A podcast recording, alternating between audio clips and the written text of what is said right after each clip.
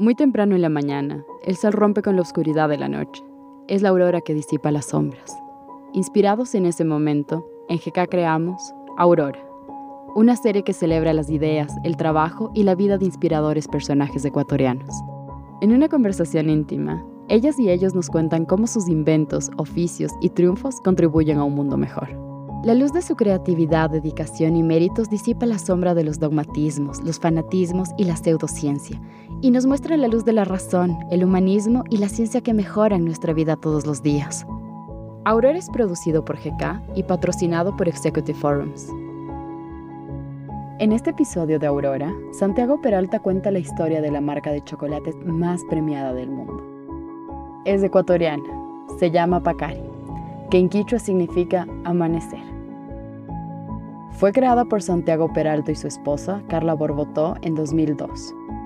Veinte años después, su cofundador habla del impacto social de su empresa en las comunidades de agricultores que producen el cacao con el que se prepara Pacari, y en quienes compran sus productos en más de 40 países del mundo. Bienvenidas y bienvenidos. ¿Cómo estamos? Qué bueno, qué bueno. Un gusto tenerles por aquí. Estamos en la no sé, tienda, casa de experiencias, cafetería, eh, helipuerto, Pacari, porque aquí la gente despega, vuela. Es un, es un, ese es nuestro lugar de, de expansión, un lugar que intenta no tener eh, fronteras. Cuando comenzamos hace 20 años, volar, viajar, desplazarse era difícil, lo que sea, pero no sé, Dios, desde los 18 tuve la suerte de estar fuera, de, de, vivir en otros lugares, de darme cuenta que puedo ser ciudadano en todo lado eh, y expandirse en el mundo no es raro, no era, nunca fue un límite, no, no, eso nunca se planteó. Es más, yo quería hacer eso, digo, decía que cómo, cómo puede ser que los europeos ignoren la gastronomía ecuatoriana o ignoren las frutas del Ecuador o los sabores del Ecuador o los sabores de Latinoamérica. Después me di cuenta que ignoraban, no, no te digo todo, pero casi. yo viví fuera cuatro años seguidos y no tienen idea. Yo me moría por comerme una chirimoya. por un mango mataba. O sea, se decía, ya roba por un mango, capaz ya. O sea, te, te, te, te das cuenta por un ceviche, por un biche, por unas tripas acá de la Vicentina. Te comienzas a dar cuenta. O sea, que vivías en un lugar y estaba viviendo en Europa, donde se comía bien, y en Portugal, donde se come muy bien. Pero nada como la naranjilla. No hay fruta en Europa que le empate al jugo de naranjilla, con todo respeto a todo lo que tengan, y está bien. Y, no digo que no me guste el aceite de oliva y el ajo, me encanta, pero no puedo dejar de entender que aquí hay una cantidad enorme de, cosas que exponer y que están subvaluadas, ¿no? Y comienzas a darte cuenta que eso es lo que nos pasó, nunca nos tomamos en serio. Entonces, había un, hay una mina enorme, gastronómica, cultural, biodiversa en estos países que son de locura que no lo habíamos, que no los vemos porque, por, porque estamos queriendo ver, porque seríamos miopes, lo veríamos aquí, pero no, estamos solo viendo más allá. Nada, nada es especial si no es de fuera.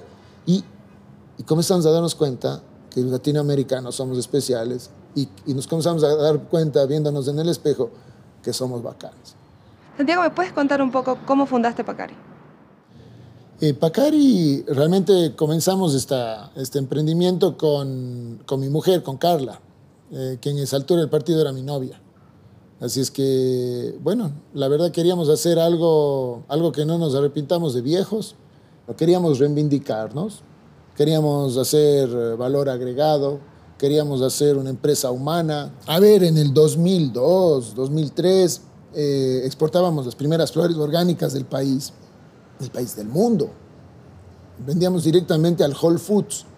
Nadie había hecho eso en Latinoamérica, venderle directamente al Whole Foods. Pues vendimos las primeras flores.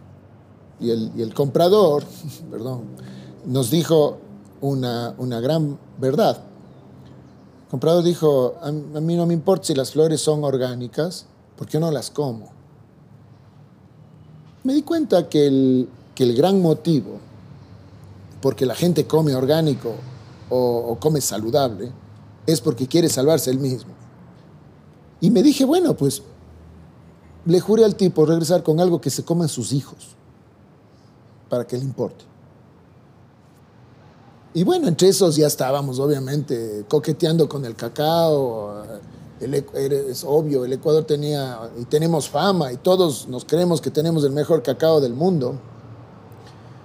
Pero yo quería que este gringo se lo coma. Entonces, bueno, comenzamos jugando y bueno, terminamos un rato después, tres años después, haciendo chocolate y teniendo una barra de chocolate. Es más, la enviamos. Nos felicitó.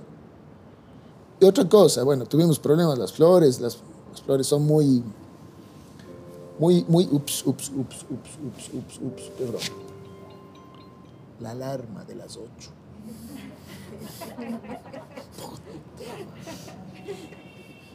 Bestia. Bueno, y ahora sí, no, no voy a joder más. Es hora de despertar. Por si acaso me haya quedado de, irresponsable. Hay que estar a las 8 y algo, hay que estar acá abriendo la tienda. En fin, entonces era.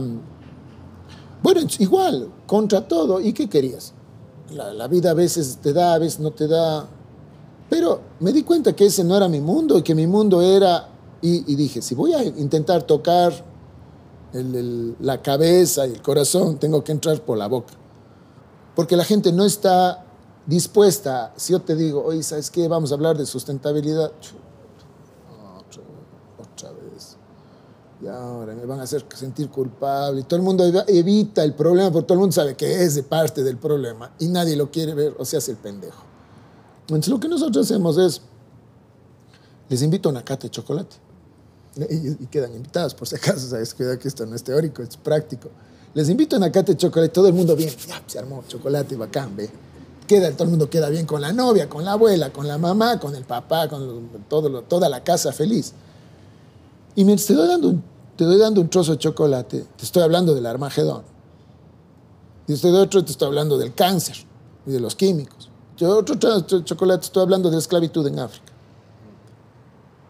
Porque la gente, hay un momento, con el chocolate se pone abierta y receptiva.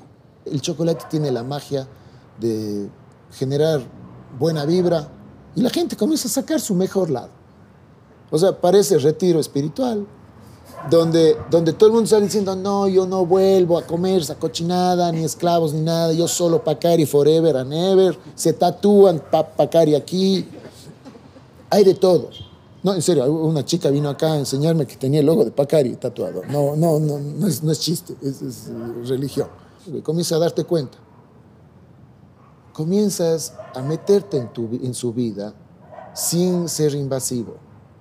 Entonces, hay esos cambios chiquitos que son brutalmente grandes, a los que me he dedicado, porque hay esta conexión. Hay, hay el, el, el hombre es esta mezcla de cabeza, corazón y tripa. Entonces, hay gente que entra a Pacari por la tripa. ¿Han oído del Tripa Advisor? Anoten, esa es otra cosecha propia, por si. ¿Cuántas barras de Pacari se venden en el mundo? Eh, en el mundo debemos exportar unos 3 millones de ítems, digamos, porque hay barras, hay otro tipo de presentaciones, hay que ves aquí son bolsitas.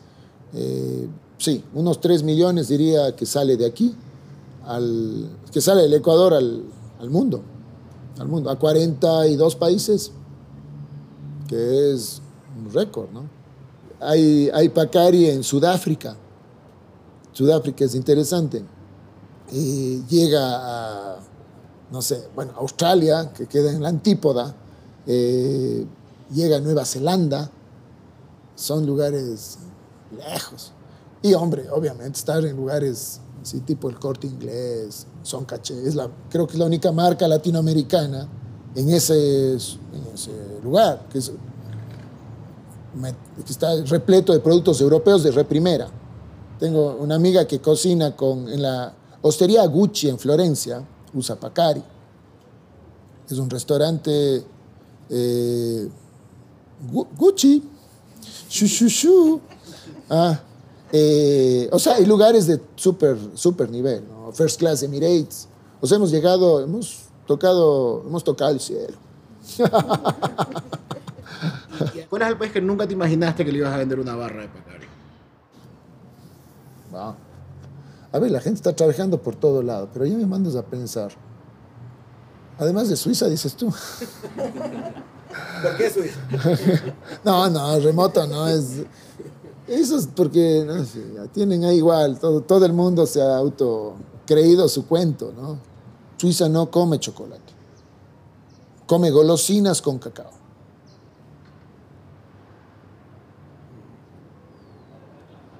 El resto es mentira, chicos.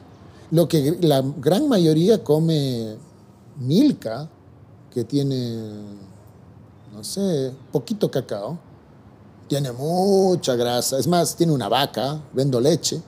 Eh, ¿Qué te diré? Eso no es chocolate. El chocolate era 99% cacao y 1% de chiles, de rosita de cacao, de, de especies. Eso es chocolate. El otro se llama fraude. Y, y nos defrauda. Ahora que la gente ve y dice, oye, pucha, nos han estado mintiendo todo este tiempo. La idea es volver al chocolate saludable, el alimento de los dioses, y no blasfemar en contra de Montezuma, diciendo que eso se llama Montezuma y los olmecas y toltecas y aztecas, eh, y, la gente de acá de Palanda, diciendo que chocolate es eso. Realmente es cualquier cosa. Entonces, es una golosina con cacao, eso hay que decir. Santiago, ¿cuál es el impacto de Pacari en las comunidades? Tuve la enorme suerte de crecer en el campo. Cuando fui a hablar con los agricultores, para mí era como llegar a regresar a la casa, por fin.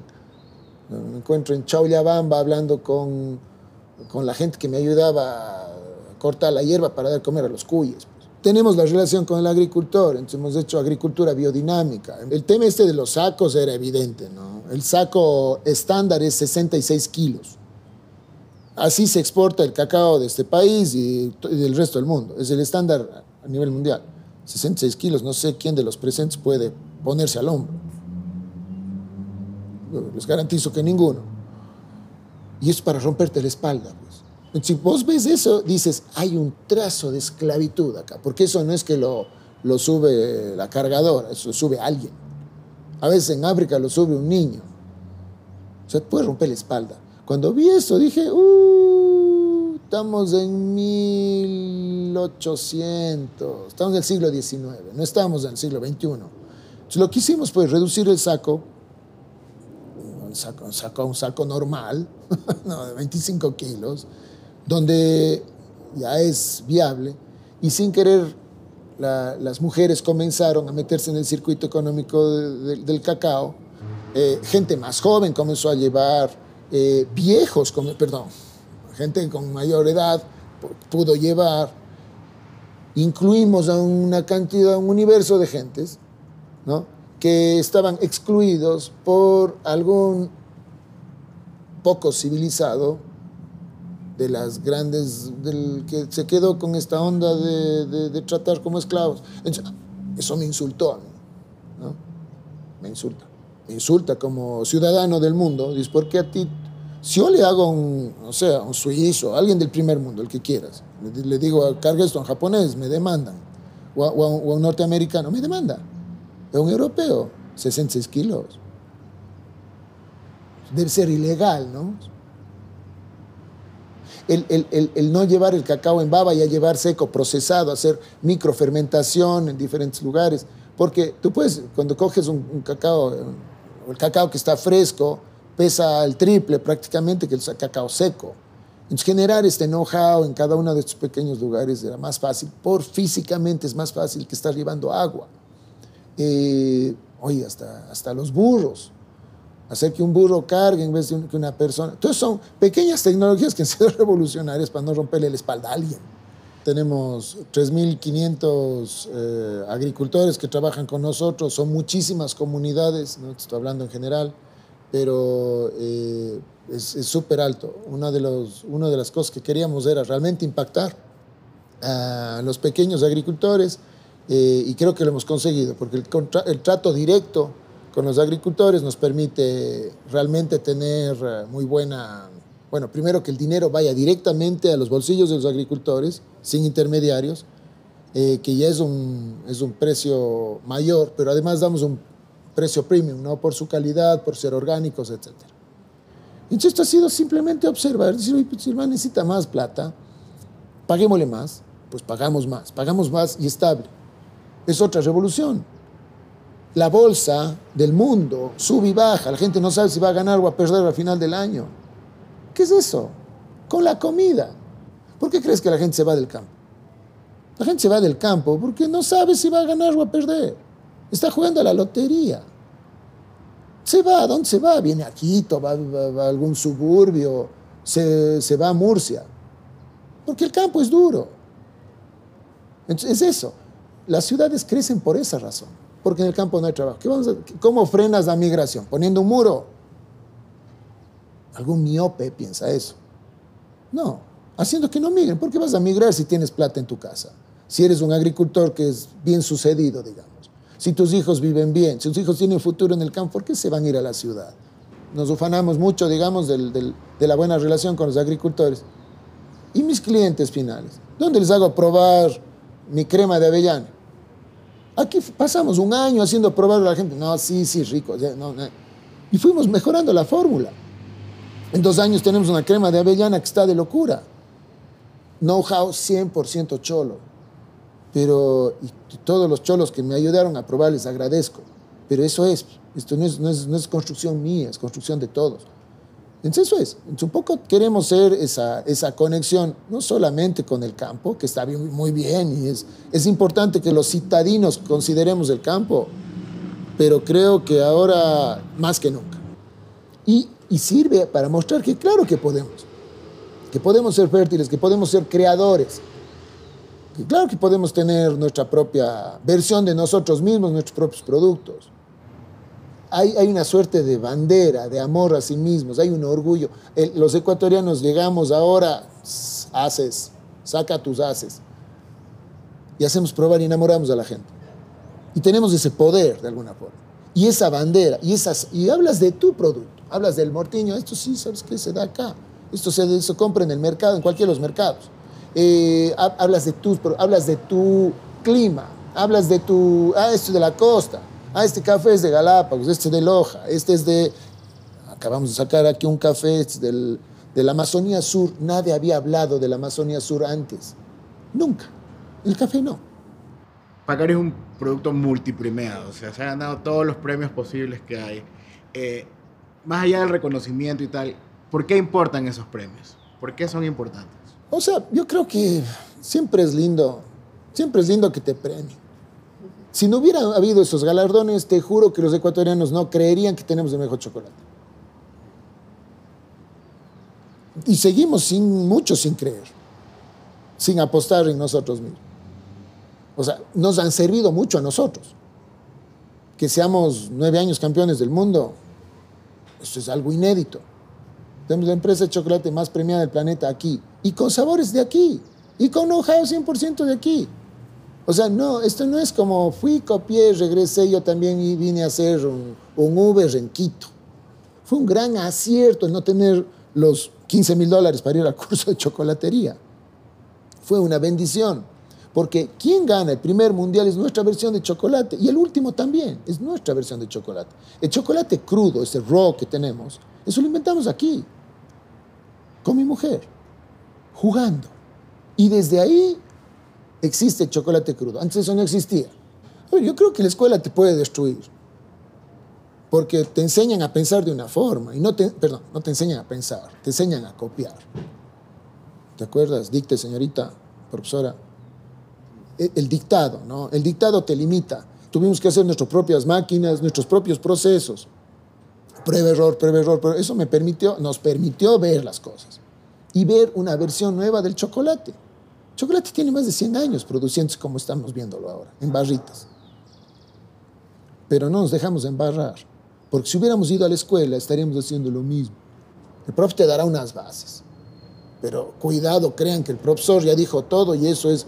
Y el gran problema del mundo son las vacas sagradas.